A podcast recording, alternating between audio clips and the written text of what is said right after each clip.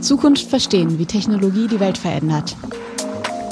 Guten Tag und herzlich willkommen zu einer weiteren Ausgabe des Podcasts Zukunft verstehen, wie Technologie die Welt verändert. Und heute haben wir ein ganz spezielles Thema, nämlich digitale Souveränität. Was das genau ist, ob man das braucht, wo es vielleicht schwierig wird, das diskutiere ich natürlich nicht alleine, sondern mit zwei fantastischen Gästen.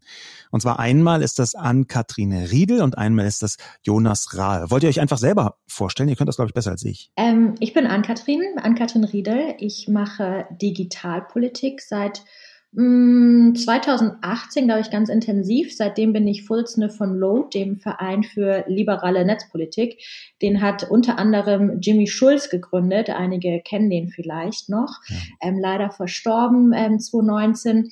Außerdem bin ich beruflich bei der Friedrich-Naumann-Stiftung und kümmere mich da im internationalen Bereich um die Themen Digitalisierung und Innovation für die Demokratie und bin auch Mitglied der Freien Demokraten, habe letztes Jahr für den Deutschen Bundestag kandidiert, hat leider nicht geklappt. Und ich schreibe ähm, möglichst regelmäßig ein Newsletter an Katrins Digital Digest, wo ich mich mit den gesellschaftlichen Auswirkungen der Digitalisierung beschäftige.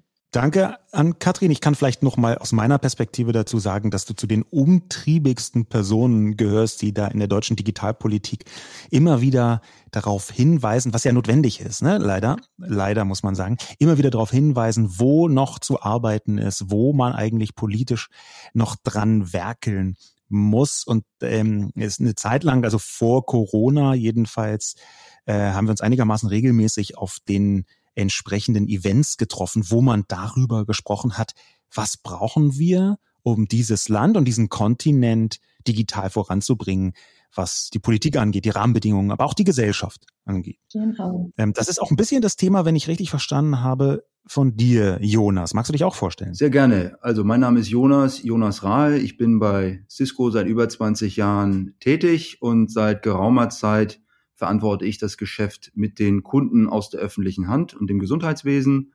Und das Thema digitale Souveränität treibt viele dieser Kunden sehr intensiv um. Und wir als Anbieter von digitaler Infrastruktur damit logischerweise auch. Und insofern freue ich mich heute hier dabei sein zu können.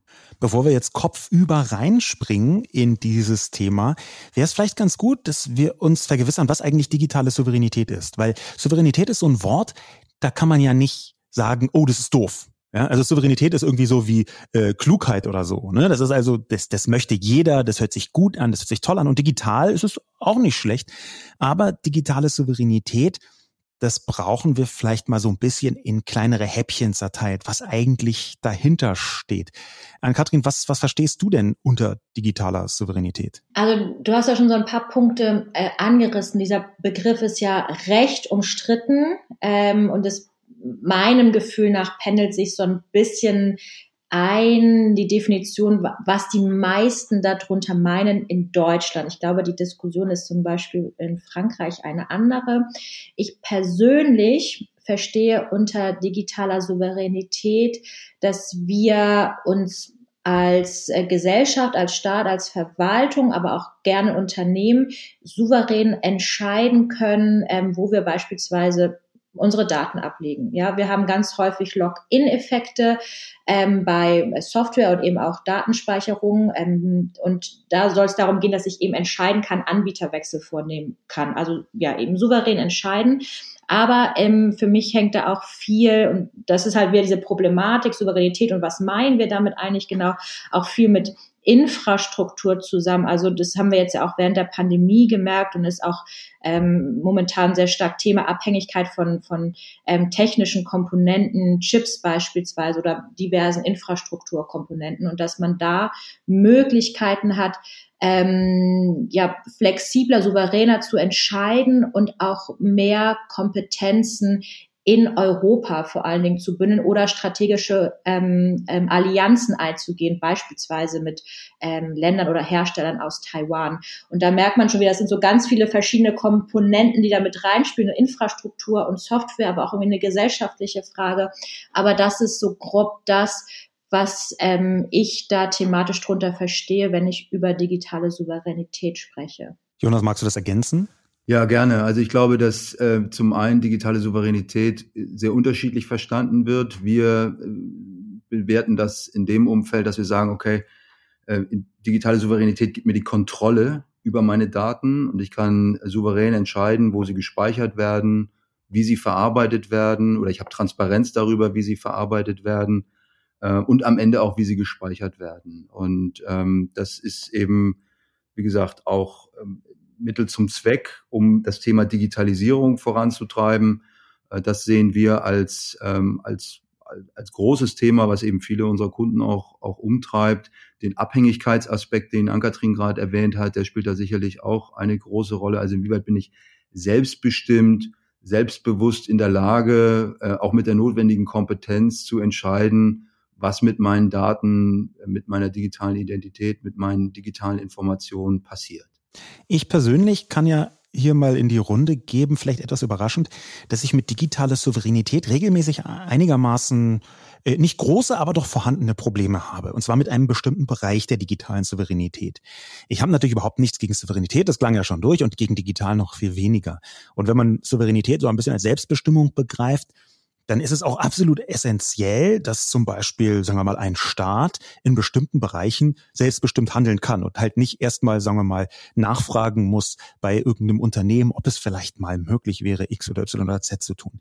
Das ist schon relativ ähm, naheliegend. Es gibt aber, und das ist, glaube ich, leider auch spezifisch deutsch, es gibt aber eine Geschmacksrichtung der digitalen Souveränität, die mir aufstößt, weil sie regelmäßig abgleitet in so einen dumpfen Tech-Nationalismus. Und ich weiß, dass das nicht das Gleiche ist. Um Gottes Willen. Ich will nicht sagen, digitale Souveränität ist schlecht. Im Gegenteil, die ist gut. Aber man muss aufpassen, man muss wirklich aufpassen, dass man nicht irgendwann äh, um die Ecke kommt und sagt, digitale Souveränität bedeutet, wir wollen in Deutschland alles selber machen. Wir wollen in Deutschland einfach ausschließlich deutsche Produkte ver, äh, ver, benutzen. Wir wollen in Deutschland die Vernetzung, das wäre nämlich die Folge davon, in ihrer Sinnhaftigkeit, Vernetzung ist natürlich etwas, was an äh, Landesgrenzen jetzt nicht unbedingt Halt machen und auch nicht Halt machen soll. Wir wollen die Vernetzung deutschisieren. Ja? Und das ist schon klar, dass es eine schwierige Debatte ist, weil wo fängt die gute Souveränität an und wo hört der Nationalismus auf und umgekehrt. Aber ich möchte das zumindest gleich am Anfang mit reinbringen. Wir müssen da aufpassen, und wir müssen vielleicht auch aus meiner Sicht ein anderes Verständnis entwickeln davon, was ist eigentlich Souveränität im Digitalen? Ist es tatsächlich nötig, dass wir alle Produkte, alle Infrastrukturen, alle Plattformen immer auch in Deutschland haben müssen. Müssen wir jetzt sofort ein, sagen wir deutsches oder europäisches Google bauen? Ja, das ist eine ganz häufige Diskussion. Wir brauchen ein europäisches Google, um überhaupt, ist das notwendig? Hilft uns das bei der digitalen Souveränität? Das ist halt eine Frage, auf die ich regelmäßig mit Nein antworten würde. Und das ist eine, eine wichtige Diskussion an Katrin du hast da total recht, da, da sind sehr viele Feinheiten und, ähm, und es kommen wahnsinnig viele Dimensionen dazu. Ich habe zum Beispiel auch immer Problem ist jetzt zu groß gesagt, aber ähm, bei der Arbeit bei der Friedrich-Naumann-Stiftung beschäftige ich mich gerade mit dem Thema Cyber Capacity Building, ähm, wo es darum geht, ähm, Cyberkapazitäten, also von Regulatorik bis ähm, ähm, ähm Personal, also Fachkräfte, ähm, über, über dann wirklich Infrastrukturkomponenten in der Entwicklungszusammenarbeit aufzubauen, wo auch immer dann die Frage nach ähm, neuen Kolonialismus beispielsweise kommt, wo ich auch da ganz klar sage, nein, das darf es nicht sein und soll es auch nicht sein. Das geht dann immer eher so ein bisschen in die Richtung, ähm, welche Werte habe ich und oder welche Werte möchte ich eben auch im Digitalen stärken, gerade eben auch, wenn wir Länder haben wie ähm, China, die da eben stark vorangehen oder auch Russland und eben einen, äh, einen digitalen Raum weltweit mit ihren Werten prägen wollen. Ähm, und da, da wird es dann wirklich diffizil. Und ich glaube, das sind ähm, wichtige Diskussion und spannende Diskussion. Ich glaube auch nicht, dass es alles hilft, irgendwie in Deutschland oder Europa aufzubauen. Ich glaube, es ist auch illusorisch, dass man das kann. Aber dann kommt halt eben so eine Komponente mit rein, die man beim Thema digitale Souveränität denke ich, auch mit bedenken muss. Und das ist dann ähm, Regulation, ja. Also das, was wir in, in Brüssel machen, ja gerade ganz aktuell mit dem Digital Services Act oder mit dem Digital Markets Act, dass man eben da ganz klar vorgibt, ähm, welche welche Werte wir vertreten und die eben auch in, in Recht dann widerspiegeln und dass sich Unternehmen dann daran zu halten haben, wenn sie hier im europäischen Binnenmarkt Produkte anbieten wollen. Jonas, du kämpfst quasi täglich an der Front da, wo digitale Souveränität, einfach weil das häufig öffentliche Hand ist, die auftraggebend wirkt, wo digitale Souveränität einfach nach Haltung der meisten Leute absolut unersetzlich ist. Also man kann einfach, glaube ich, in so einem klassischen Gesundheitsamt nicht sagen, oh cool, wir äh, kaufen uns hier jetzt mal eine völlig andere Lösung ein, ähm, die wir überhaupt nicht kontrollieren, sondern wie, wie ist denn deine Empfindung da, was digitale Souveränität in den Köpfen der Menschen, die, sagen wir mal, Gesundheitswesen arbeiten, in der öffentlichen Hand arbeiten, wie funktioniert das da?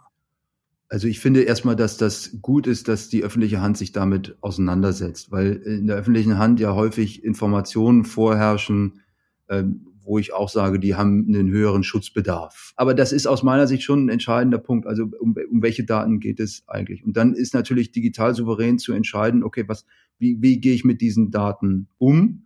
Und wie, wie, wie verarbeite ich die? Und da ist natürlich häufig der Reflex in der öffentlichen Hand, das muss eben in unserer eigenen, unter unserer eigenen Kontrolle sein. Das müssen wir vollständig im Griff haben. Und das finde ich ist auch, ist auch eine richtig und eine gesunde eine gesunde Haltung. Aber ich muss eben auch differenzieren, wo habe ich möglicherweise ähm, Dinge, die, die nicht so ein hohes Schutzniveau haben, wo habe ich andere äh, Anforderungen und dann muss ich anfangen auszubalancieren. Und das ist natürlich eine große Herausforderung, für die viele Institutionen der öffentlichen Hand äh, gestellt sind. Wie, wie gehen sie damit um? Wie können sie auf der einen Seite teilhaben an dieser globalen Innovationsmaschine, die in der Digitalisierung schlicht stattfindet?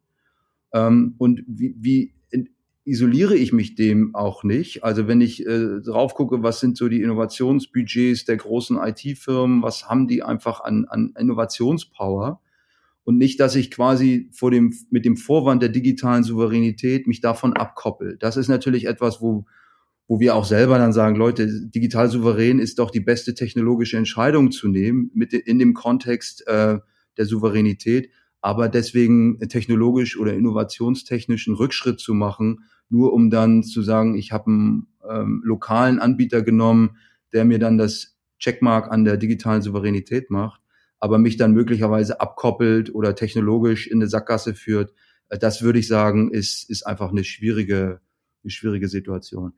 Als hätten wir es quasi geahnt, die glückliche Fügung, dass das in der Form ja gar nicht mehr existente Bundesministerium für Wirtschaft und Energie im Oktober 2021, vor ein paar Monaten, eine Schwerpunktstudie veröffentlicht hat. Und zwar eine Schwerpunktstudie Digitale Souveränität Bestandsaufnahme und Handlungsfelder. Ja, die Sexiness dieses Titels springt uns alle aus unseren Köpfhörern direkt an. Was aber tatsächlich ganz interessant ist an dieser Studie, ist zum einen, dass sie so in ganz vielen verschiedenen Bereichen mal nachschaut, was ist da eigentlich gerade so los und was müsste man da tun. Und dass sie aber auch vergleichsweise ähm, präzise gut nachvollziehbare Ergebnisse liefert. Ich weiß nicht, wer von den Zuhörenden regelmäßig sich so Studien anschaut von Ministerien, aber gut zusammenfassbare Ergebnisse ist da jetzt ich möchte niemanden dissen, aber jetzt nicht in unbedingt jedem Ministerienpapier vorhanden, um es mal so auszudrücken. Das, was wir hier haben, ist zum Beispiel ein Ergebnis, jedes zweite Unternehmen kennt den Begriff digitale Souveränität, ist noch einfach, aber sie lassen sich in der Studie sogar dazu hinreißen, dass sie das wichtigste Merkmal einer digitalen Souveränität auch ganz klar benennen. Und da sagen sie, das sei Datenhoheit. Ähm, was sagt ihr denn Datenhoheit? Ist ein Begriff, der hört sich auch erstmal wieder gut an, aber was sind denn die Essenzen, wie man Datenhoheit erreicht? Hm, ich glaube, da ist ein wichtiger Punkt eben ähm, dass ich eine Interoperabilität habe, beziehungsweise ja Daten mitnehmen kann. Ich glaube, es ist auch ja gerade für Unternehmen wichtig. Ich habe es vorhin schon mal gesagt, so Login-Effekt, aber auch für, für Verwaltung natürlich dann insbesondere. Ne? Wenn ich eine Software beispielsweise wechseln möchte, dass ich meine Daten mitnehmen kann und die nicht komplett neu einpflegen muss. Ich glaube, das ist so ein ganz, ganz wichtiger Punkt. Je mehr wir mit Daten arbeiten, arbeiten wollen, arbeiten sollten, ähm, muss ich das auch eben ja flexibel mitnehmen können und eben nicht von einem Anbieter abhängig sein. Wenn was mache ich, ähm, wenn plötzlich mein Softwarehaus, und das ist, glaube ich, gerade bei ähm, auch in der Verwaltung bei ähm, so nischigen ähm, Softwarelösungen für eben sehr nischige Fachverfahren, die da haben, ähm, problematisch, wenn die irgendwann sagen, wir stellen das ein, es rentiert sich nicht mehr und ich brauche dann ähm, als Verwaltung einen neuen Anbieter, muss ich ja irgendwie meine Daten mitnehmen können. Ja, und wenn diese Software das eben nicht möglich macht, weil es beispielsweise auch nicht mit offenen Standards arbeitet oder mit offenen Dateiformaten, ähm, dann ist das unmöglich. Und da verstehe ich das sehr gut, dass das dann ähm, enorm wichtiger Punkt ist. Und natürlich noch für die ähm, Bürgerinnen und Bürger, die ja auch eigentlich immer die ähm, Kontrolle über ihre Daten haben wollen. Ne? Ich weiß zum Beispiel auch nicht, wo überall bei welchen Anbietern ähm, meine Daten liegen. Ich bin seit keine Ahnung, 20 Jahren irgendwie im Internet unterwegs, da hinterlässt man viele Spuren. Ähm, und äh, das ist natürlich auch eine Frage, ne? wer hat meine Daten, wo sind meine Daten, kann ich da ähm, mit frei verfügen oder auch eben darüber bestimmen, habe ich eine Datenhoheit, ähm, wo meine Daten sind oder eben nicht sein sollten. Wenn ich das ergänzen darf, also aus unserer Sicht ist ganz entscheidend das Thema Sicherheit. Das eine ist die Datenhoheit, aber dass die Daten auch entsprechend abgesichert sind. Also das ist etwas, ähm, ist ja schön, wenn sie irgendwo sind, aber sie müssen halt auch sicher äh, sein und quasi so zugänglich sein, dass nur die, die autorisiert sind oder deren Daten es sind, auch darauf zugreifen. Äh, das ist ein entsprechender Punkt. Da sehen wir halt heute immer noch dass das Thema Sicherheit da irgendwie äh, immer noch so ein nachgeordneter Gedanke ist. Also das ist etwas, was aus technologischer Sicht ähm, unserer Auffassung nach ganz, ganz wesentlich ist. Und dann haben wir natürlich in der Industrie da auch eine unterschiedliche Interessenslage. Also wir haben dazu auch vor kurzem eine Studie äh, gemacht, ähm, die in die ähnliche Richtung geht wie das, was, was das Wirtschaftsministerium da erfasst hat, äh, dass über 80 Prozent der Nutzer sagen, das ist für uns in Zukunft ein ganz gravierendes äh, Entscheidungskriterium. Inwieweit geht der Anbieter oder der Hersteller mit meinen Daten um? Inwieweit trifft er Sorge dafür, dass sie äh, vernünftig behandelt werden oder sicher verarbeitet werden? Und inwieweit habe ich das Vertrauen auch, äh, dass dieser Anbieter, diese Firma oder diese Organisation auch entsprechend damit umgeht? Und ich denke, insofern ergibt sich daraus einfach eine Notwendigkeit, nicht nur für die IT-Industrie, aber auch für alle größeren IT-Nutzer und Anbieter, dementsprechend damit umzugehen. Wir haben übrigens in dieser Studie eine ganz interessante Eingrenzung davon, was digitale Souveränität jetzt ganz konkret ist. Die haben ja einfach gefragt, was ist das wichtigste Merkmal bei der digitalen Souveränität? Und dazu muss man den Leuten ja überhaupt erstmal was anbieten. Und da haben sie ministeriumsseitig einen, einen Dreiklang gefunden, den ich ganz interessant, wenn ich mal zum Besten geben möchte. Dieser Dreiklang ist äh, als erstes Merkmal der Standort der Anbieter von digitalen Technologien und Anwendungen in Deutschland oder der EU. Das zweite Merkmal ist der Aspekt der Interoperabilität und Modularität von IT-Systemen. Das hast du gerade schon angesprochen, an Kathrin.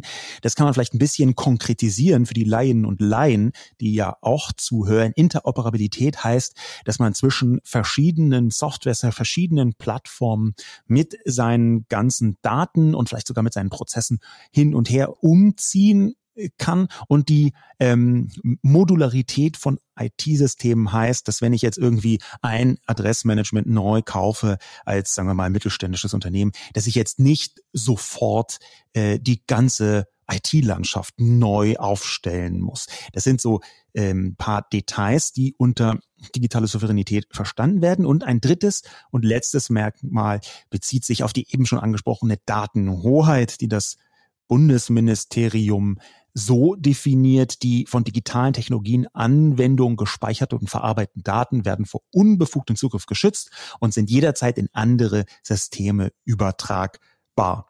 Das also ist dieser Dreiklang, von dem das Ministerium spricht. Das ist alles ziemlich komplex. Und man muss ganz ehrlich sagen, wenn man jetzt so die Top Ten der staubtrockensten Themen der letzten 17 Jahre im Bereich Netzpolitik und Digitalpolitik, und da ist es sowieso kein, herrscht kein Mangel an staubtrockenen Themen, wenn das darauf äh, bezöge, dann wäre, glaube ich, in der Top 3 die digitale Souveränität schon vorhanden mit Begriffen wie Datenhoheit oder Interoperabilität.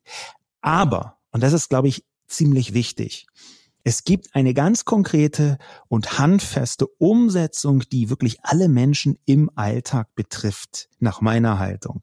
Ich glaube nämlich, dass digitale Souveränität ein Begriff ist, der darauf abzielt, dass sich die Menschen dort draußen in ihrem täglichen digitalen Umgang nicht hilflos fühlen, nicht ausgeliefert fühlen, Das ist ein super wichtiger gesellschaftlicher Aspekt von digitaler Souveränität. Das ist ja nicht nur staatlich, das ist ja nicht nur unternehmenstechnisch, sondern es ist auch persönlich. Das heißt, digital souverän kann ich mich auch dann nur fühlen, nicht nur, wenn ich so ein bisschen Bildung habe, sondern wenn ich mich nicht ausgeliefert fühle. Wenn ich nicht das Gefühl habe, ich bin als einzelne Person komplett hilflos im Digitalen unterwegs, mit allen Aspekten, die dazugehören. Und die, dieses Gefühl, das ist eins, was ich gesellschaftlich gerne mit euch noch ein bisschen rauskitzeln wollen würde. Die Bürgerinnen und Bürger, dieses, die haben dieses diffuse Gefühl, was passiert da eigentlich mit meinen Daten? Äh, und besagen dann, sie möchten sicherstellen oder ihr Wunsch ist es, dass die Daten in Deutschland, Schrägstrich in der, in der EU gespeichert werden. Und das ist etwas, glaube ich, wo dann Technologie auch nochmal zum Tragen kommt, weil unsere Entwicklung, also die solche Services bauen, die auf Datenspeicherung äh, auch, auch basiert, denen ist das völlig egal, wo die Daten gespeichert sind. Das spielt für den, für den Dienst, für, für, also was auch immer, einen technologischen oder digitalen Dienst, erstmal gar keine große Rolle. Und ähm, dass wir quasi dieses, dieses Gefühl, dieses ähm, der, der Nutzer ernst nehmen, das hat auch in unserem Haus durchaus eine gewisse Zeit gedauert, äh, dass quasi wirklich, okay, es gibt keine technologische Notwendigkeit dafür. Es gibt vielleicht auch keine regulatorische Notwendigkeit oder keine Geschäftsmodellnotwendigkeit, aber es gibt dieses Gefühl, das adressiert werden muss. Und auf einmal fangen wir auch an, ähm, genau diesen Aspekt zu berücksichtigen, weil es eben nachgefragt wird. Also das heißt, es führt dann dazu, dass wir äh, nicht mehr irgendwelche globalen Dienste, wo die Services irgendwie aus Indien, USA und wer weiß wo erbracht werden, sondern dass wir sicherstellen, okay, nee, es muss aus Europa heraus äh, erbracht werden und das auch, also das kostet Geld, das ist, das sind zusätzliche Investitionen, um dieses Gefühl zu adressieren. Aber wir stellen dann eben fest, wenn wir es dann auch dann haben, dann können wir es dann führen wir es natürlich auch in die Vermarktung mit ein. Und auf einmal ähm, sehen wir auch an der Nachfrage, okay, das wird auch nachgefragt. Und ich denke, das bestätigt nochmal so ein Stück weit, äh, wie sich da auch ähm, Anbieter und Technologien verändern, verändern müssen, um diesem Gefühl, habe ich, habe ich wirklich die Datenhoheit, habe ich die Kontrolle über meine Daten, auch wenn das völlig technologisch, völlig absurd ist, ob die jetzt innerhalb äh, Europas sind oder nicht, weil der Cyberraum, wie gesagt, keine territorialen Grenzen kennt, spielt das trotzdem eine gewisse Rolle. Ist irgendwie ganz komisch, oder? Ähm, die Deutschen finden immer teilweise auch zu Recht irgendwie so Digitalprojekte aus Deutschland irgendwie alle, alle schlecht und schauen ganz gerne so zu US-amerikanischen Anbietern und wie toll die alle sind. Aber die Daten sollen doch irgendwie in, in Deutschland gespeichert werden. Ne? Genau. Das zeigt ja einfach, äh, und deswegen haben wir auch angefangen von Gefühlen zu sprechen, dass dann ein Haufen Irrationalität mit dabei ist. Ja? Es ist ja auch einfach so, dass, wenn man ganz ehrlich ist, ob der Server jetzt auf deutschem Boden steht oder nicht, ist erstmal aus technischer Hinsicht, das hast du gerade schon gesagt, Jonas, nicht überragend relevant. Es gibt sicherlich Punkte, wo das irgendwann relevant wird. Nämlich zum Beispiel, wenn man einen physischen Zugriff darauf braucht. Und da würde ich sagen, das ist dann schon ein Unterschied zwischen Deutschland und sagen wir mal äh, Kasachstan jetzt, ohne dass ich Kasachstan irgendwie dissen möchte. Und das ist, das ist ein Unterschied, das sehe ich auch. Und schon in anderen EU-Ländern kann es einfach so sein, dass Amtshilfe ein bisschen zähflüssig ist und das ein bisschen schwierig ist. Und nun ist es dazu auch noch so, dass es jetzt nicht mehr EU, aber wir wissen zum Beispiel von den Briten, dass die äh, ähm, durch durchaus auch mal sowas wie Wirtschaftsspionage betrieben haben sollen. Das ist jetzt erstmal ganz nur so ganz grob, was ich will, eine, eine grobe Vermutung, die ich hier mit reinbringen will. Worauf ich hinaus möchte, es ist schon in bestimmter Hinsicht nicht völlig irrelevant, wo ein Server steht. Was aber auch klar ist, dass die Sicherheit, ob der Server jetzt in meiner physischen Kontrolle ist oder nicht, dass die Sicherheit da nicht primär adressiert wird. Das heißt, es ist sehr stark ein Gefühl. Es ist sehr stark das Gefühl. wenn man dann auch noch sieht, wie, wie wirkt sich das aus auf die Leute dort draußen? Wenn man dann auch noch sieht, dass also eine durchschnittliche Google-Suche, die fast jede und fast jeder schon mal betrieben hat, eine Google-Suche kann ganz leicht zwei oder drei tausend Server auf drei Kontinenten betreffen. Ja, da macht man einmal Klick und hat schon irgendwie einmal weltweit vernetzte irgendwelche äh, Serverprozesse äh, in Gang gesetzt. Denn sieht man, es ist halt wirklich ein Unterschied zwischen hier, was das Ministerium sagt, mit Standort, ja, deutscher Standort, europäischer Standort ist wichtig, und dem, wie das Netz funktioniert. Das, das macht es ja so schwierig zwischen Gefühl und Technologie. Also wir versuchen das mit Transparenz äh, zu adressieren. Äh, also für unsere Produkte und Services haben wir in der Regel klassische Datenblätter, wo drauf steht, was kann der Service, wie performant ist der oder wie, welche technische Spezifikation hat das. Inzwischen veröffentlichen wir zu äh, vielen unserer Dienste sogenannte Privacy-Datenblätter, äh, also wo quasi aufgeführt ist, wie sieht der Datenverlauf dieses Services aus? Wo werden Daten gespeichert? Welche Daten werden überhaupt erfasst? Äh, und äh, also quasi neben, neben dem eigentlichen, neben der eigentlichen technischen Spezifikation so, so nochmal so eine äh, Datenhoheitsspezifikation, Privacy Sheet. Und wir stellen fest, dass die immer stärker auch äh, nachgefragt werden und zum Teil eben auch, aha, wenn das so und so ist, äh, kann ich das mal sehen? Also inwieweit kann ich, äh, bin ich, ist das auch auditierbar oder nachvollziehbar, dass es wirklich so ist? Ich frage mich gerade, ob die Bedienung dieses Gefühls, dieses diffusen Gefühls uns nicht in einen digitalen Nationalismus treibt, weil die Leute ja scheinbar es mhm. irgendwie in Deutschland haben wollen. Oder ist nicht dann die Lösung, besser darüber aufzuklären, eben wie das Digitale funktioniert, dass es eben, surprise, surprise, niemals auch an den deutschen Grenzen enden wird oder an den europäischen. Das ist gerade so eine Frage, die ich mir stelle. Also mein Problem ist, ähm, dass ich da so ein bisschen schon resigniert bin. Das ist jetzt ein sehr persönliches Problem. Aber ich habe so in den Anfangszeiten, wo ich angefangen habe, mit der deutschen Öffentlichkeit intensiver zu kommunizieren zum Thema Internet und ey, lass uns mal alle gemeinsam lernen, wie das funktioniert und wir verbessern uns immer, habe ich halt noch gehofft, dass relativ viel über Bildung abbildbar ist ich musste dann irgendwann erkennen, dass das äh, ja schon nicht so stimmt.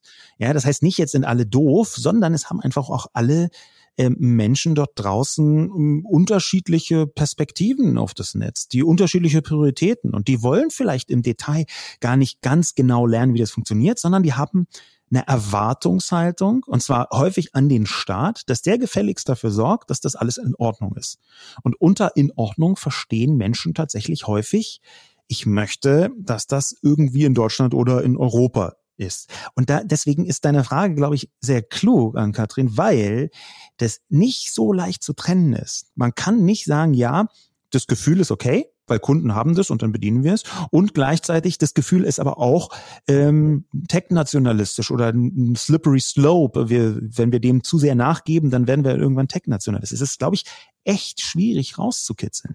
Ich glaube, dass der technologische Fortschritt das am Ende äh, killt. Also das klingt jetzt so martialisch, ähm, aber äh, also dass einfach die, die Innovationsgeschwindigkeit in der Welt äh, einfach die und also wenn man in diesen Tech-Nationalismus nachgehen würde und die Innovationshürden mit berücksichtigt, die, die das mit sich bringen würde, würde man sich ja so weit entkoppeln, ähm, dass man dann irgendwann nicht mehr an diesen, an diesen technologischen Entwicklungen in der Welt teilnehmen würde. Und das wird dann irgendwann zu dieser Erkenntnis führen. Man gerät ins Hintertreffen äh, und dann, glaube ich, gibt das wieder so eine Gegenbewegung. Also das wäre jetzt meine These auf diese, auf die Frage. Ich frage mich da, ob das, ob das nachhaltig ist. Ich, also ich denke nämlich gerade so ein paar, ein paar Parallelen. Äh, Sascha, weil du sagtest, ne, wir, die Leute verstehen das nicht. Und ich denke auch immer, also ja, es verstehen ganz viele nicht, aber sind wir mal ehrlich, man kann auch nicht von allen Leuten er erwarten, dass sie irgendwie alles Mögliche verstehen. Ich verstehe auch nicht, wie ein Automotor wirklich funktioniert. Ich glaube, ich habe es mal so ein bisschen in der Schule gelernt, aber ich kann es fahren und das reicht mir, ja. Und gerade bei dem Beispiel Auto, du hast, glaube ich, mal auch so einen schönen Text geschrieben über Datenautobahnen und diese Vergleiche zu Autos immer. Aber ähm, wir haben es ja auch mit ich meine, bestimmt gibt es da auch Studien, das ist mein Gefühl, die Deutschen lieben es ja auch, deutsche Autos zu kaufen. Also irgendwie haben wir das ja immer in uns drinne. Das, was du jetzt gerade sagtest, Jonas, gerade auch beim Autobau merken wir auch irgendwie jetzt erst sehr, sehr, sehr, sehr spät, dass man da mal hätte umsteuern sollen. Deswegen weiß ich nicht, ob wir als deutsche Gesellschaft wir sind ja mal so ein bisschen unflexibel und unwillens, rechtzeitig umzudenken. Deswegen bin ich in dem Punkt so ein bisschen pessimistisch.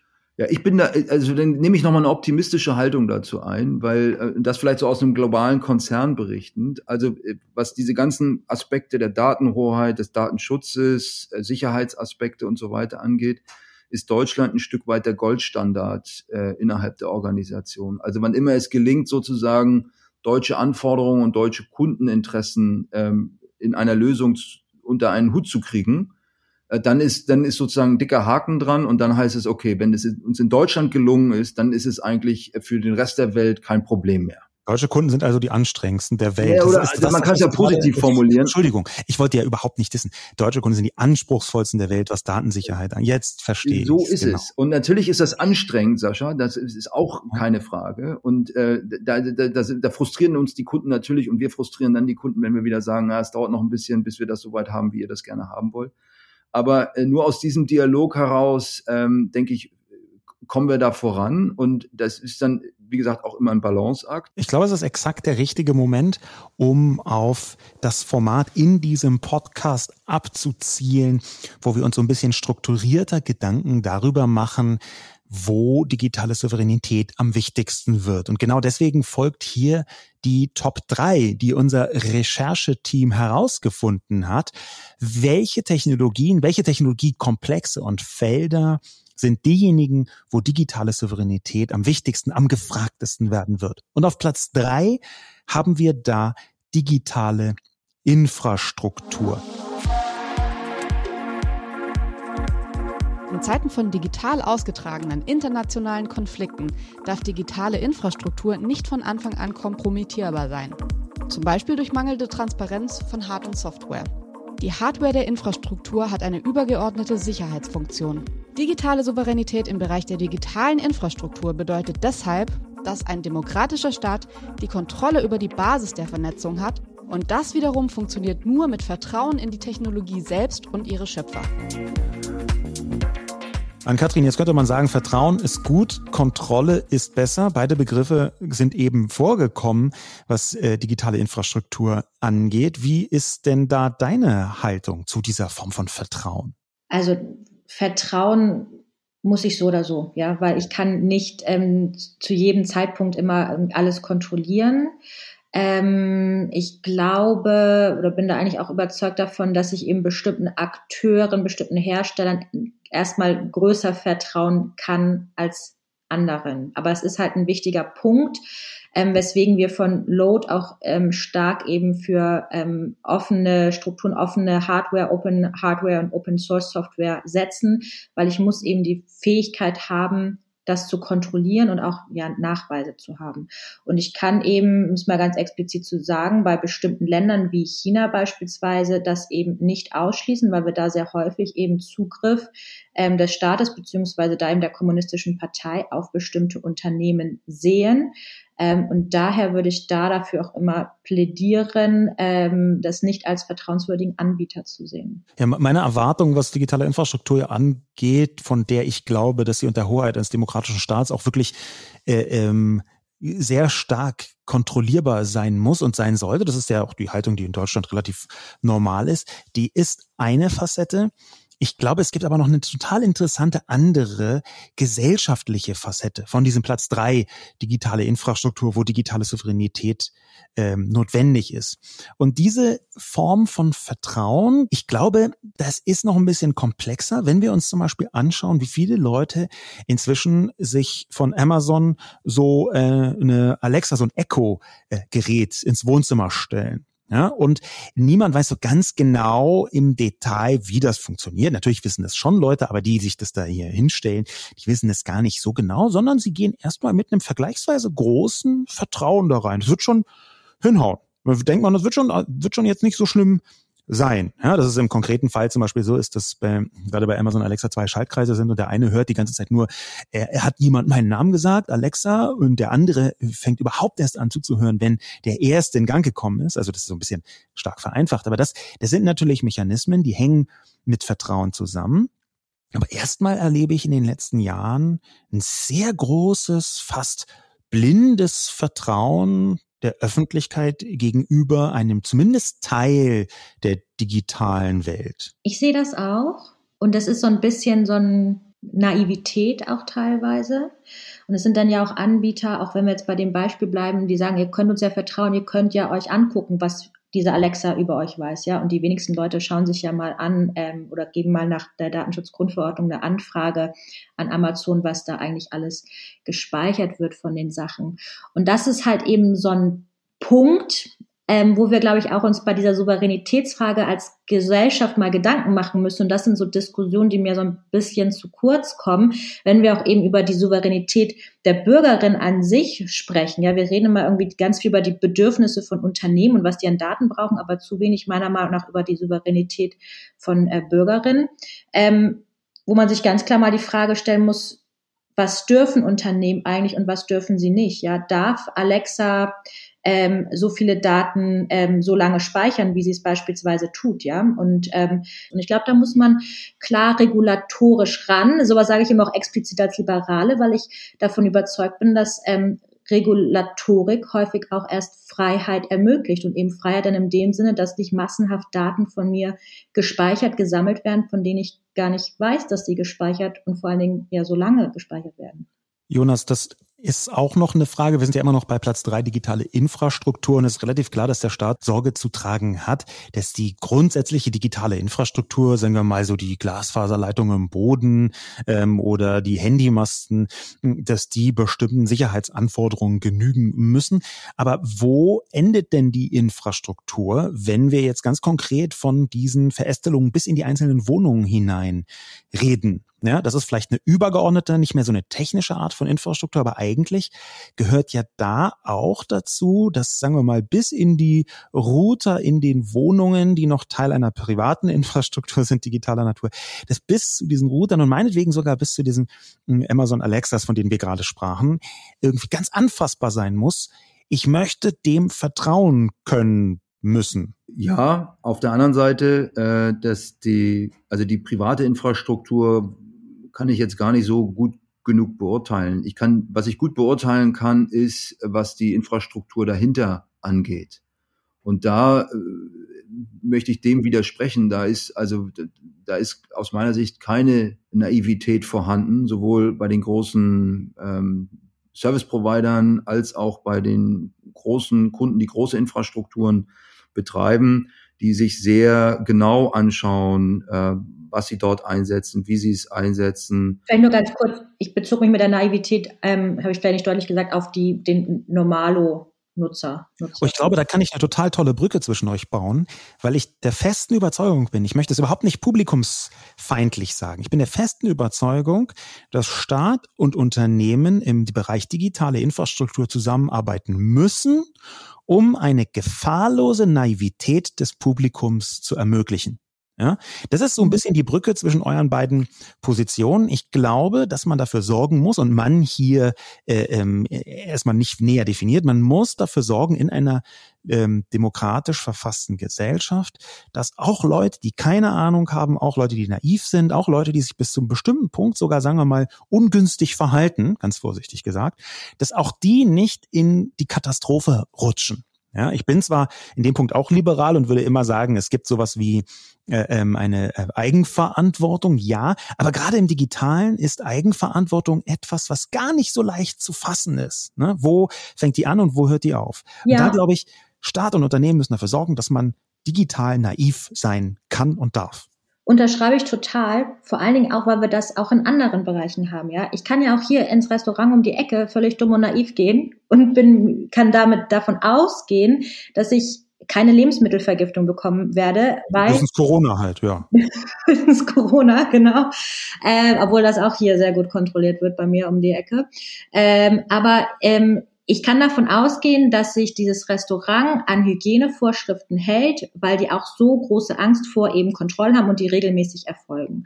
Ähm, und dass, wenn etwas passiert, ich eine Lebensmittelvergiftung habe durch einen Restaurantbesuch, wenn ich das melde beim, bei, bei, der, bei der Aufsicht, ähm, dass da eben Konsequenzen erfolgen muss. Und ich ähm, finde diese Durchsetzung von Recht, ähm, auch bei solchen Dingen eben wie, wie Datenschutz, Datensicherheit, äh, alles, was eben Vertrauen erzeugt, ähm, das muss noch deutlich besser hier in Deutschland erfolgen oder in der Europäischen Union ganz allgemein. Gut, wenn wir die Analogie auf die IT überführen, dann ist sozusagen das äh, Gesundheitsamt der, der IT des BSI. Und dann sind wir beim, beim, beim BSI gelandet. Das ja oder die Datenschutzaufsichtsbehörden. Oder die Datenschutzaufsichtsbehörden, selbstverständlich. Äh, und ich meine, die setzen sich ja intensiv mit dem Thema auseinander. Die haben halt die Herausforderung, dass sich die Technologie und die einfach so schnell weiterentwickelt, dass sobald sie eine Regulatorik fertig haben und sagen so, das ist jetzt der regulative Rahmen, hat sich das nächste Thema schon wieder äh, entwickelt und dann greift die Regulatorik in der Form äh, nicht mehr. Also das ist, glaube ich, ein großes, große Herausforderung, äh, den technologischen Wandel oder die Innovationsgeschwindigkeit, Regulatorik ähm, und Otto Normalverbraucher da unter einen, einen Hut zu kriegen. Das ist immer so, da, da, da laufen quasi immer unterschiedliche Handlungsstränge parallel hintereinander her und das ist, äh, ist eine große Herausforderung.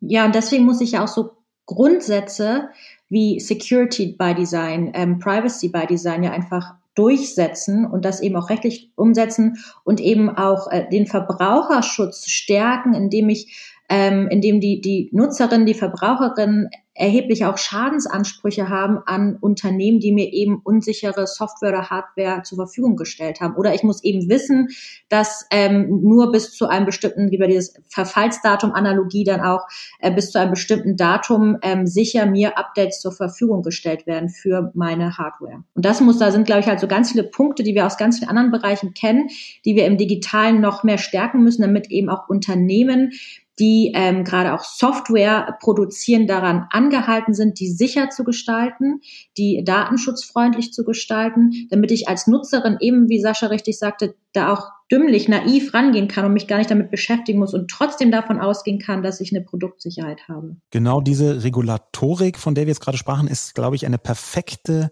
Überleitung zu dem Platz zwei der Top drei derjenigen Technologiekomplexe, wo digitale Souveränität am wichtigsten wird. Unser Rechercheteam Juliane, was ist auf Platz zwei? Platz zwei Plattformen und ihre Marktbeherrschung. Von den zehn wertvollsten Unternehmen der Welt sind sieben plattformbasiert. Kein Zufall, denn Plattformen sind die bestfunktionierenden Geschäftsmodelle der digitalen Vernetzung. Aber sie neigen einerseits zu Monopol- oder Duopolartiger Marktbeherrschung. Und sie kontrollieren sehr intensiv, wer wie in einem Markt überhaupt Geld verdient. Deshalb bedeutet digitale Souveränität, dass die EU endlich herausfindet, wie Plattformen richtig reguliert werden können ohne sie in ihrer wertvollen Funktion abzuwürgen, damit ein Wettbewerb überhaupt sinnvoll entstehen kann. Richtig, gut, dass die EU da den Digital Markets Act vorgelegt hat. Glaubst du denn, dass der Digital Markets Act genau diese Form von Plattformregulierung so weit vorantreiben wird, dass digitale Souveränität einerseits so aus kontinentaleuropäischer Sicht und andererseits aber auch aus persönlicher, gesellschaftlicher Sicht für die Menschen, dass das einen Pflock einschlägt, dass man dann endlich digital souverän ist in Europa? Ähm, also gerade auch für die Nutzerinnen und Nutzer ist dann ja auch noch der Digital Services Act wichtig. Beim Digital Markets Act bin ich nicht wirklich drinne. Ob das die digitale Souveränität erreicht wird, sagen wir mal so, ich glaube eh nicht, dass es irgendwie den einen Zeitpunkt gibt, wo wir sagen können, check, ähm, haben wir jetzt erreicht. Aber ich glaube, es ist ein enorm wichtiger Schritt und ich begrüße den sehr. Und ich glaube, es, hat, es ist halt alles ein Prozess, was mir persönlich immer schwer fällt, das irgendwie so anzusehen, dass nicht irgendwie so, ne, Checkmark, jetzt haben wir es erledigt. Und es ist ein sehr wichtiger, großer Schritt auf dem Weg dorthin, der, glaube ich, viele Vorteile bringen wird. Das ist so ganz allgemein dahingesagt. Ähm, aber ich glaube, das, das, das muss die Richtung sein, die wir einschlagen, weil wir uns ähm, jetzt endlich mal damit beschäftigen müssen, dass eben ähm, wie schon gesagt, wir haben jetzt eben sehr viele Plattformunternehmen und die Art, ähm, wie Unternehmen Dinge verkaufen, kaufen, ähm, ändert sich halt total, wie Märkte funktionieren. Ähm, und da müssen wir ganz allgemein noch viel lernen und haben jetzt eben damit gelernt, dass wir so eine Gesetzesvorlage in der Europäischen Union vorlegen. Ähm, und das ist alles so ein wandelnder Prozess und ein guter, richtiger Schritt, sage ich gern nochmal. Ja, vielleicht ergänze ich nochmal, also ich bin auch der Meinung, wie Ann-Kathrin, digitale Souveränität wird nicht ein Zustand sein, den man irgendwann erreicht und dann Haken dran machen kann, sondern das wird ein, ein hehres Ziel sein, vor, hinter dem man immer hinterherläuft und dann je nachdem, je nach Sachlage oder je nach Ausgangslage äh, versuchen muss, gewisse Dinge zu erreichen oder umzusetzen, um dem, um dem, um diesem Ziel ein Stück weit näher zu kommen. Ähm, wir sind kein plattformorientiertes Unternehmen. Also ich hoffe, dass wir da ähm, nicht unter die sieben äh, fallen der Kollegin, die das recherchiert hat. Ich denke, wichtiger ist mir ein anderer Punkt. Da hatten wir auch gerade noch mal äh, drauf äh, hingewiesen oder waren wir dran. Äh, aus Geschäftssicht ist es immer ganz entscheidend, dass es klaren, einen klaren Rahmen gibt. Und das ist schön, dass die EU da jetzt anfängt, mit verschiedenen Gesetzesvorhaben diesen Rahmen zu stecken. Und ja, das dauert wahrscheinlich auch noch ein bisschen. Was halt fatal ist, ist Unsicherheit. Regulatorische Unsicherheit oder Unklarheit führt dann eben dazu, dass das unterschiedlich ausge interpretiert wird.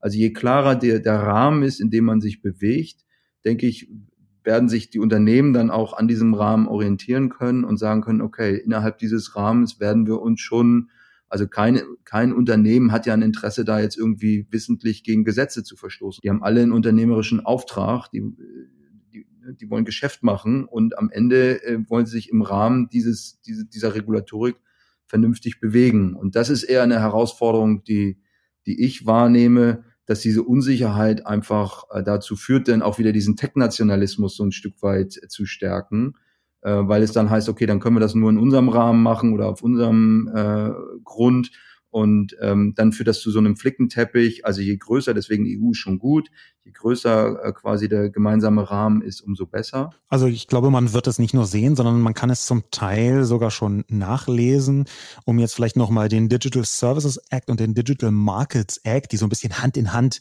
zwei Gesetzespakete der EU sind, die an Katrin gerade beschrieben hat, um das vielleicht nochmal so ein bisschen grob zu umreißen. Da hat die EU sich gedacht, schon vor einiger Zeit, hey, Plattformen sind so wahnsinnig marktbeherrschend, die sind so krass in ihrem, eine Eingriffstiefe, nicht nur in das Leben der Menschen, sondern eben auch in die Wirtschaft selbst, dass wir da mal ein bisschen regulativ tätig werden müssen. Und da haben sich dann zum Beispiel gedacht, wie kann man da das erreichen, dass in so einem App Store, den, die beiden wichtigsten App Stores des Planeten kontrollieren einfach Apple und Google und die sagen, was da geht und was da nicht geht. Und wir haben immer wieder riesige Streits, weil die 30 80 Prozent des dort verdienten Geldes einfach sofort ab Werk in die Tasche stecken und alles andere verbieten. Und die können sagen, theoretisch könnte ähm, Apple sagen, wir ähm, finden die Farbe rosa sehr problematisch. Ab sofort darf in App Stores überhaupt keine App mehr sein mit der Farbe rosa. Ich übertreibe jetzt tatsächlich nur ganz äh, wenig, aber genau das hat die EU versucht, mit diesen beiden Gesetzen so ein bisschen ähm, zu regulieren. Und da ist es wie so oft, seit vielen Jahren ist es im Gespräch, jetzt ist es auf der Zielgeraden. Das ist noch ein bisschen hakelig. Ähm, das erste, der erste Ansatz ist, glaube ich, äh, 2020 vorgelegt worden und jetzt gab es Ende 2021 nochmal eine große Diskussion darum. Und natürlich haben wir wie so oft in der Diskussion ganz viele unterschiedliche Stimmen und ein paar Stimmen davon, die gehen halt auch in Richtung digitale Souveränität. Die sagen nämlich, wir müssen Google, Facebook, Amazon, die ganzen großen Plattformunternehmen so regulieren, dass europäische Konkurrenten überhaupt Chancen haben. Wir wollen ja wirtschaftlich stark sein in Europa. Wir wollen ja europäische Unternehmen voranbringen. Aber wie genau kann denn diese Perspektive aussehen an Katrin, wenn man sagt, okay, ein bisschen hört es sich an, als würde man Google das Leben so schwer machen, dass irgendwie eine deutsche Suchmaschine endlich auch ein bisschen größer wird. Oder wie muss ich mir das vorstellen? Ja, und ich finde eben diese Perspektive ähm, ein bisschen schwierig und ich glaube eben auch, auch kontraproduktiv, um ähm, europäische Unternehmen zu stärken. Ähm, denn es geht halt immer darum, irgendwie so, nee, was wollen wir nicht, was wollen wir nicht. Also wir wollen irgendwie das, ne, wie du gerade sagtest, irgendwie Google ein bisschen einschränken. Ich würde mich ja freuen, wenn wir so ein bisschen den Blickwinkel darauf ähm, verwenden, wie können wir eben europäische Unternehmen stärken, wie schaffe ich einfach so ein Level Playing Field und eben nicht so ne, den, den was wegnehmen, sondern natürlich Vorgaben machen, was dürft ihr und was dürft ihr nicht. Aber eben aus einem anderen Blickwinkel. Das würde ich sehr begrüßen. Und wenn da sich auch die Diskussion so ein bisschen mal ähm, hin, hinwandelt. Denn wenn wir uns vorstellen, wir haben irgendwann ein europäisches Google, machen wir uns das denn nicht selber kaputt, wenn wir so da regulatorisch rangehen, eben solche großen Player irgendwie kaputt zu machen? Weiß ich nicht, ja. Und da, da würde ich mir so ein bisschen den, den Blickwinkel auf das, auf das Thema ähm, dass der sich ändert wünschen, was nicht heißt, dass ähm, Google und, und Facebook und Co. und Amazon irgendwie weitermachen sollen, ähm, wie sie gerade tun, sondern dass ich eben, wie, wie stärke ich denn eigentlich unsere Wirtschaft? Was müssen wir dafür tun? Das ist dann, glaube ich, wieder viel Industriepolitik auch. Ja, und auch, auch eine Bildungsfrage. Also ich möchte auf diesen, diesen Punkt der, der Wettbewerbsfähigkeit nochmal eingehen, weil das wird immer so in so ein Schwarz-Weiß-Denken und dann sind wir doch wieder bei Tech-Nationalismus, weil dann heißt es die bösen Amerikaner oder ähm, dass da irgendwelche geopolitischen Interessen dahinter sind. Ich denke, also ich verstehe diesen Gedanken, wir wollen weiterhin Wohlstand vorantreiben. Wohlstand hat dann in Zukunft auch viel mit Digitalisierung zu tun und digitaler Infrastruktur.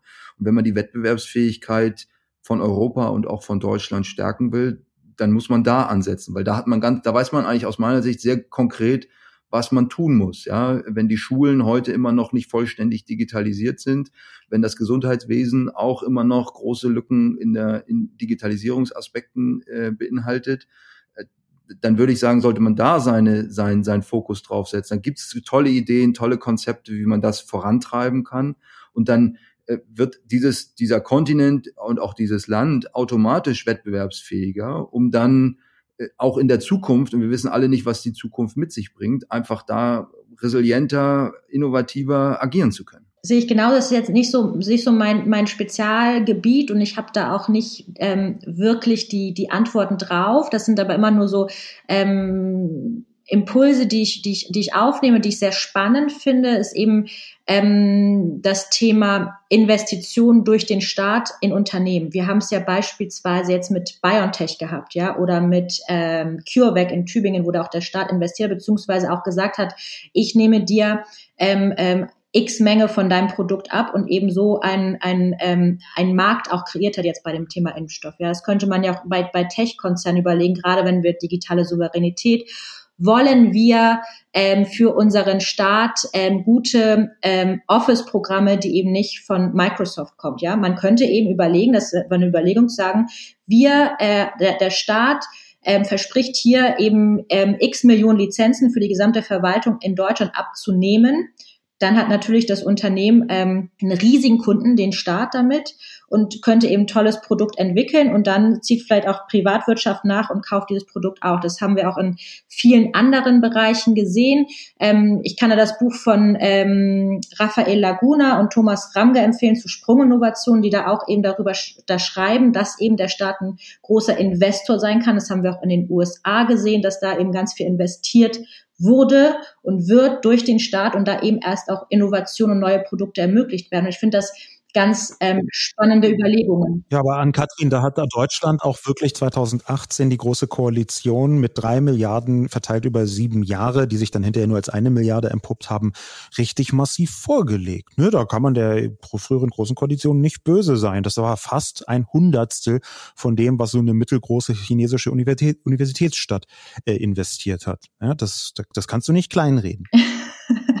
ja, ich, wo, wo haben Sie das denn investiert? Bei, bei welchen Sachen? Bei der Sprunginnovation der Agentur? Ja, das, das, das ist jetzt ein sehr böses und zynisches Beispiel daher gewesen, dass wir wirklich in Deutschland da äh, hinterher äh, sind jetzt speziell in diesem Bereich. Total. Und ich glaube, und ich, wie gesagt, ich habe die Antwort nicht, aber ich finde, diese, diese großen Fragen müssten wir eben mal diskutieren und uns auch, uns auch fragen, wollen wir das eigentlich investieren, wenn uns digitale Souveränität so wichtig ist? Und das sind so sehr, sehr große Fragen wo ich sage, lasst uns doch mal darüber sprechen und wir verheddern uns vielleicht manchmal auch so ein bisschen im Klein-Klein. Ja, und ich würde gerne da genau reinstechen, auf die Zielgerade dieses Podcasts kommen, auch mit unserem Platz eins, weil der nicht nur eben schon angesprochen worden ist, sondern eben auch ein Feld ist, wo es sich sehr lohnen könnte zu investieren. Ich glaube, dass der Staat investieren muss. Das ist ein ganz großes Manko, wie Digitalisierung bisher verstanden worden ist auf staatlicher Ebene, dass staatliche Investitionen immer so ein bisschen stirnrunzelnd betrachtet worden sind. Ich weiß, das ist jetzt nicht middle of the road, wenn man in, in deiner Partei guckt nach staatlichen Investitionen, das ist jetzt nicht ähm, originäres FDP-Land, das ist schon richtig, aber ich glaube, dass um überhaupt eine marktwirtschaftlich sinnvolle Aufstellung zu erreichen in bestimmten Bereichen, braucht man staatliche Investitionen. So ein bisschen wie, äh, sagen wir mal, das Transportwesen brauchte auch, dass man vernünftige Straßen gebaut hat, die natürlich staatlich finanziert worden sind. Ist jetzt wieder eine Autometapher, ist jetzt wieder ein bisschen anstrengendes Bild, aber ich glaube, in diese Richtung kann man schon denken. Und deswegen knüpft sich der erste Platz direkt daran an, der erste Platz derjenigen Technologien, die am meisten, die brauchen, dass digitale Souveränität vorangetrieben wird. Juliane, was sagt dein Rechercheteam? Platz eins: Künstliche Intelligenz.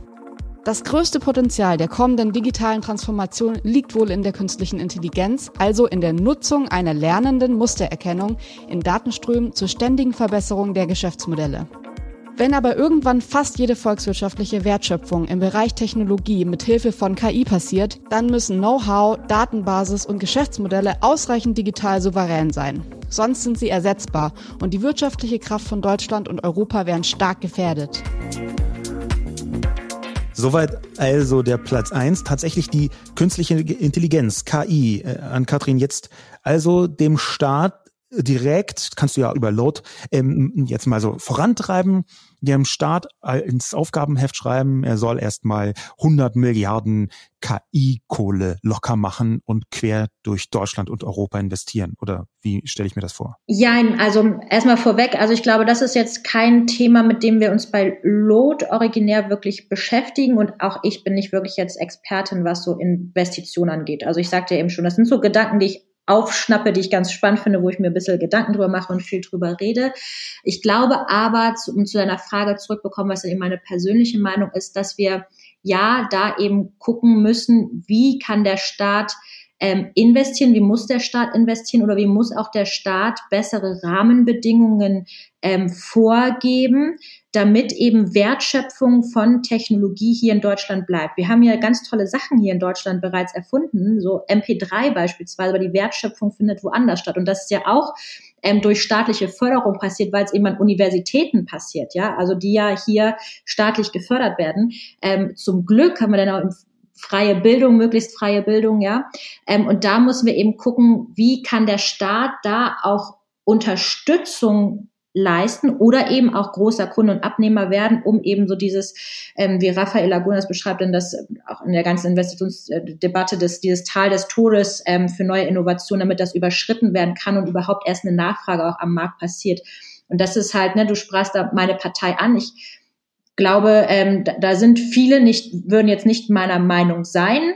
Ähm, aber wenn man mal eben in die USA guckt mit der DARPA, dort auch so eine Agentur für, ähm, für Innovation, auch da war der Staat ja eben ein riesen, riesengroßer Abnehmer von Technologien, hat das erst ermöglicht. Es ist also gerade bei der den USA, ne, das Land des Kapitalismus, ähm, auch dort passiert. Also sollten wir da, glaube ich, auch in Deutschland mal deutlich stärker drüber nachdenken, wie der Staat besser unterstützen kann und eben Rahmenbedingungen setzen kann, um richtigerweise neue Technologien wie künstliche Intelligenz hier in Deutschland zu fördern und eben auch Wertschöpfung hier zu betreiben. Jonas, der Staat kann also digitale Souveränität herbei investieren oder wie muss ich das verstehen? Ja, das ist eine gute Frage. Ich würde sagen, der Staat ist ähm, auf der einen Seite sogar besser als wenige gerade machen mit dem, was er an Mitteln zur Verfügung stellt. Also es gibt, äh, wenn ich es richtig weiß, ja auch ein, ein großes KI-Investitionsprogramm mit, mit entsprechender Förderung für Universitäten. Wir haben den Digitalpakt Schule, ähm, der passt jetzt vielleicht nicht in den Kontext künstliche Intelligenz, aber es auch im Rahmen der Corona-Konjunkturpakete gab es große Investitionsmittel, die vor allem in Digitalisierung äh, hineingehen. Also ich glaube, da ist dieser Erkenntnisprozess auf der staatlichen Seite schon vorhanden, dass dort Mittel zur Verfügung gestellt werden müssen um das Thema Digitalisierung und dann im weitesten Sinne auch digitale Souveränität voranzutreiben. Also insofern haben wir kein Erkenntnisproblem, sondern wir haben ein Umsetzungsproblem. Äh, das sieht man beispielsweise bei dem äh, Digitalpakt Schule, wo einfach viel Geld da ist, das nicht abgerufen wird, weil es relativ kompliziert ist, bürokratischer Aufwand, Föderalismus. Also dann kommt dieser äh, Mehrklang zum Tragen. Mehrklang ist ein wunderbarer Begriff für das, was da im Hintergrund alles an Zumutungen äh, geschieht, Jonas. Das rechne ich dir hoch an, dass du äh, das so sanft Politisch korrekt formuliert hast. Okay, Absolut. danke. Ähm, aber auch beim KI-Programm. Also wenn ich das im internationalen Vergleich sehe, dann würde ich sagen, ist da passieren da tolle Dinge in Deutschland an verschiedenen Universitäten. Äh, es gibt verschiedene Forschungseinrichtungen, die sich mit dem KI-Thema intensiv auseinandersetzen. Ich denke, da gibt es jetzt auch eine interessante und aktive, mit viel Energie vorangetriebene Startup-Community, die, äh, wo, wo das jetzt einfach äh, zueinander finden muss und dann bin ich da eigentlich ganz optimistisch, was das, was also das optimistisch angeht. bin ich tatsächlich auch. Das, was wir hier besprechen, ist ja äh, mit digitaler Souveränität auch so ein bisschen ein Weckruf, dass wir intensiver daran arbeiten müssen. Es gibt schon relativ viele Leute, die daran arbeiten. Jetzt gerade bei diesem Platz eins künstliche Intelligenz, wo digitale Souveränität wirklich relevant wird. Da haben wir durchaus Grund, optimistisch zu sein, mit seichten Einschränkungen. Denn das, was da passiert, passiert ist bisher schon, das hat so ein paar Sollbruchstellen. Ich würde jetzt nämlich genau darauf bezogen nochmal reinspringen in die Schwerpunktstudie vom BMWI Digitale Souveränität von, die ist ja keine vier Monate alt, äh, ähm, von Oktober 2021 also. Und da gibt es äh, einen Abteil, eine Abteilung künstliche Intelligenz innerhalb dieser Studie. Da steht als Fazit, ich zitiere, obwohl Deutschland in der KI-Forschung stark vertreten ist, zeigt sich im internationalen Vergleich Defizite in Bezug auf Gründungsaktivitäten im KI-Bereich am Standort Deutschland. Das heißt, hier wird, um das mal zu übersetzen, aus dem Ministeriensprech in Podcast Talk, hier wird einfach relativ viel Kluges rausgefunden, was anschließend aber überhaupt nicht in Unternehmensform mündet, wie das jetzt, sagen wir mal, im Silicon Valley der Fall ist ähm, oder auch in China und in vielen anderen Teilen der Welt, wo das ein bisschen geschmeidiger ist. Hier wird Wissen hergestellt, was digitale Souveränität so als Basis hat. Und dann entstehen anschließend keine Unternehmen draus oder zumindest zu wenig Unternehmen. Das ist jetzt mindestens die Analyse vom BMWI. Und da kommen wir dann an einen total interessanten Punkt, den ich gerne auch mit euch diskutieren möchte, weil wir natürlich in dieser Schwerpunktstudie auch den Punkt gefunden haben, der steht da drin, warum das so ist. Was ist denn der große Standortnachteil? Standort ist irgendwie so ein total ähm, kantiges 20. Jahrhundert Wort. Digitale Souveränität hört sich cooler an, aber Ähnlichkeiten gibt es zwischen beiden äh, Worten schon. Und deswegen hat das Ministerium auch gefragt, ja, warum ist das denn eigentlich so? Und da ist ein Satz, den wir uns alle so ein bisschen vielleicht mal anschauen können. Der heißt, Zitat aus der Studie, die eingeschränkte Datenverfügbarkeit, insbesondere von externen Daten, wird als großer Standortnachteil von Deutschland gesehen und ist das größte Problemfeld im Bereich Daten für KI aktiv nutzende Unternehmen. Und das Spannende ist, dass wir jetzt in einem Bereich sind, wo digitale Souveränität aufplatzt in zwei verschiedene, sich widersprechende Felder. Weil das, was wir eben gehört haben als Zitat vom Bundeswirtschaftsministerium, ist, die Unternehmen, damit sie in Deutschland Fuß fassen können, diese KI-Startups, brauchen mehr und bessere externe Daten, die sie besser benutzen können. Das ist also digitale Souveränität für KI-Unternehmen. Und digitale Souveränität für Nutzerinnen und Nutzer, für das Publikum dort draußen, ist aber eigentlich mit mehr und präziserer und besserer Regulierung, dass die bestimmen können, was kann ich mit meinen Daten machen. Also eine engere Regulierung, was sich ganz offensichtlich widerspricht. Und jetzt haben wir ein Problem, oder? Würde ich nicht sagen weil bei der Datenhoheit meiner Daten geht es ja um personenbezogene Daten. KI basiert ja nicht unbedingt auf personenbezogene Daten. Aber eben auch. Auch, aber nicht nur. Und gerade hier in Deutschland haben wir auch den Standortfaktor mit unserer Mittelstand und wahnsinnig vielen Maschinendaten beispielsweise, wo auch ähm, super spannende äh, Projekte, glaube ich, äh, entstehen oder, oder entwickelt werden, was so ähm, ähm, Wartungen angeht oder überhaupt Maschinen ähm, dabei zu haben. Also da würde ich erstmal in, in, erstmal nochmal differenzieren unter den, den Daten, um die es geht.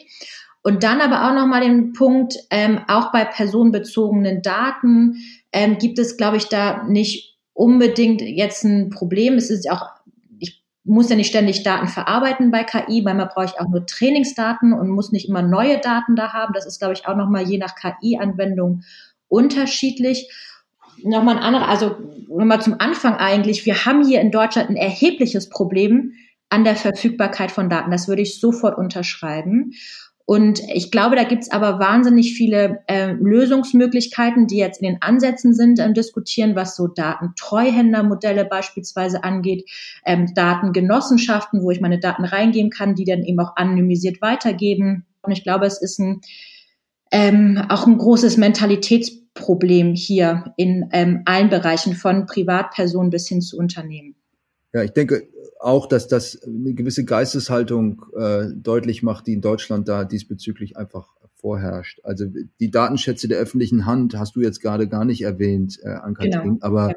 das ist ja, das sind quasi im weitesten Sinne unser aller Daten und äh, warum können wir die nicht verfügbar machen für intelligente äh, KI-Modelle oder Maschinen, äh, maschinelles Lernen, um dann daraus bessere Dinge äh, zu machen. Und auf der einen Seite haben wir hier einen großen Innovationsaspekt mit KI, ja, wo, wo viel Grundlagenforschung stattfindet, wo tolle Ideen entwickelt werden und dann müssen die ins Ausland gehen, weil sie einfach die Datenmodelle äh, oder die Daten nicht vorfinden, die sie brauchen, um das dann quasi in die Umsetzung äh, zu bringen. Und das ist aus meiner Sicht die, die große Herausforderung. Und das führt zu so einem Reflex, dass dann automatisch, ah nee, das machen wir nicht. Also ich erlebe das in der öffentlichen Hand, dass diese Datenschätze, die vorherrschen, die verfügbar sind, gar nicht angefasst werden, weil man so große Sorge hat und so große Ängste hat davor, sich einer Datenschutzdiskussion oder einer Datenhoheitsdiskussion äh, äh, aus, auszusetzen, dass man sagt, nee, dann lassen wir das lieber. Ich glaube, ich muss auch als Nutzerin besser darüber informiert werden, was eigentlich mein Mehrwert ist, meine Daten herzugeben. Ja, und ähm, das halt ein redlicher Deal ist, ein redliches Geschäftsmodell. Und das wird, ist halt häufig irgendwie ein bisschen intransparent. Ich, ja. Ich sehe leider auch, dass wir in Deutschland ähm, vielleicht jetzt auf der Zielgeraden nochmal formuliert, jetzt, obwohl wir alle miteinander sehr optimistisch sind, kann man durchaus auch die Schwierigkeiten benennen. Das haben wir ja schon zum guten Teil getan, aber in Deutschland haben wir keine Technologiefeindlichkeit, aber eine gewisse Virtualitätsaversion, um das mal so auszudrücken. Das Digitale ist jetzt nicht, sagen wir mal, wie in anderen Teilen der Welt. Ich war äh, kürzlich in, in, in Thailand, ich war in, in Singapur und habe mir angeguckt, wie das da funktioniert. Ich war vor ein paar Jahren in Hongkong, als das noch einfacher war. Also im Moment ist da, da hat man schon eine andere Perspektive auf Handhabung von Daten. Und da glaube ich, können wir, du hast das vorhin angesprochen, an Katrin, bei der Haltung einfach auch dazu lernen. Und ich glaube, es ist nicht nur eine Bildungsfrage, wie du gerade meintest, sondern es ist auch eine Haltungsfrage, dass man sagt, ja, Daten teilen ist nichts Grundsätzliches Negatives. Ja, ich habe jetzt noch drei Punkte, die mir zu dem, was ihr gesagt habt, eingefallen sind, die ich da gerne ergänzen möchte. Ähm, einmal auch so, was das die Problematik ähm, Rechtsunsicherheit bei, bei Unternehmen angeht ähm, und auch Datenschutz und darf ich überhaupt was damit machen? Ich glaube, da haben wir ein erhebliches Problem auch der Einheitlichkeit von, ähm, von ähm, von, von Beschlüssen oder Einordnungen der jeweiligen Landesdatenschutzbehörden. Ich glaube, da gibt es ein Problem, wenn die Landesdatenschutzbehörde in Berlin sagt, das geht nicht, aber die in Bayern sagt, das geht, dann habe ich natürlich eine Rechtsunsicherheit und ich glaube, da müssen wir dran arbeiten, wie man das hinbekommt. Ähm, und gleich nochmal zum Anfang unserer Debatte, was, was Infrastruktur angeht. Und Jonas, du hast angesprochen, eben die Daten des Staates. Und da würde ich gar nicht mal in KI gehen, sondern einfach nur Analysen von Daten. Gerade jetzt in der Corona-Pandemie sehr genau richtig. Wir haben die Daten, wenn wir sie überhaupt haben, können wir sie gar nicht richtig zur Verfügung stellen und sind da jetzt gerade ähm, auf, auf Daten aus Israel, aus, äh, aus äh, Großbritannien angewiesen, was eben die Analyse von Infektionsgeschehen und bei den ganzen ähm, äh, Varianten angeht. Und das ist ein erhebliches Problem.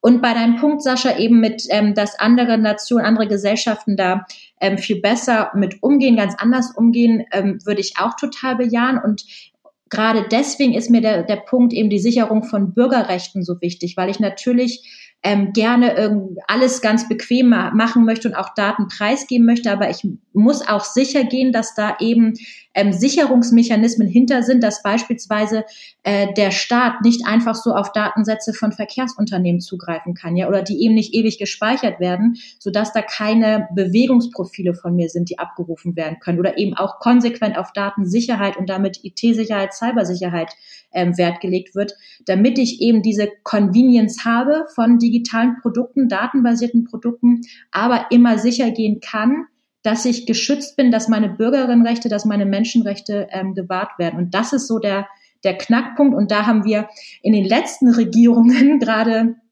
ähm, im, äh, unter der, der, der CDU und leider auch den, äh, der SPD ganz häufig eben gehabt, dass der Staat irgendwelche Hintertürchen haben will. Und da möchte ich Eingriffsrechte und Befugnisse haben. Und dann gibt mir das natürlich als Bürgerin Unsicherheitsgefühl und ich vertraue dem nicht. Und ähm, das ist eben so der Punkt, warum mir das so wichtig ist, auch eben als Nachhaltigkeit, als Aspekt für die Digitalisierung, da konsequent drauf zu setzen. wenn ich das tue, ist es, glaube ich, auch viel einfacher und vertrauenswürdiger, viele Daten zu nutzen zum gesellschaftlichen Wohle. Das war schon eine derart fantastische Schlussrede, dass ich gar keine Schlussrede provozieren wollen würde, sondern nur noch ganz abschließende Statements von euch kurz einfordern wollen würde und kurz hier im Sinne von zwei, drei Sätze. Jonas, was glaubst du denn, was muss man im Jahr 2022 der digitalen Souveränität unbedingt mit auf den Weg geben in zwei Sätzen? Äh, digitale Souveränität braucht digitale Infrastruktur, sichere digitale Infrastruktur, der ich vertrauen kann,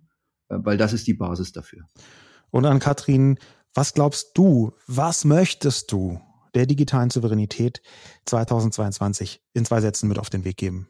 Größere und bessere Debatten. Das ist ähm, ja noch eine bessere äh, Schlussakkordisierung unseres ganzen Podcasts. Vielen Dank, liebe Ann-Kathrin, äh, lieber Jonas, dass wir hier so intensiv diskutieren konnten mit allen verschiedenen Aspekten, die ein so großer und manchmal auch ein bisschen diffuser Begriff wie digitale Souveränität mit sich bringen. Aber ich glaube, wir haben ganz gut greifen können, wie die verschiedenen Aspekte von digitaler Souveränität zwischen BMWI Schwerpunktstudie und dem, was künstliche Intelligenz mit 3000 Servern von Google heutzutage einfach so machen, wie das alles aufgestellt ist. Vielen Dank fürs Zuhören und bis zum nächsten Mal.